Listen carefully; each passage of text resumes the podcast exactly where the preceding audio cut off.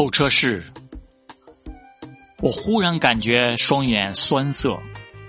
无论在嘈杂的候车室，还是在拥挤的火车上，亦或在排成长龙的医院里，从来都是孩子靠在父亲的肩头休息。什么时候，我们看到过年轻力壮的父亲在公众场合安心小息？父亲从来都担当着保护者的角色。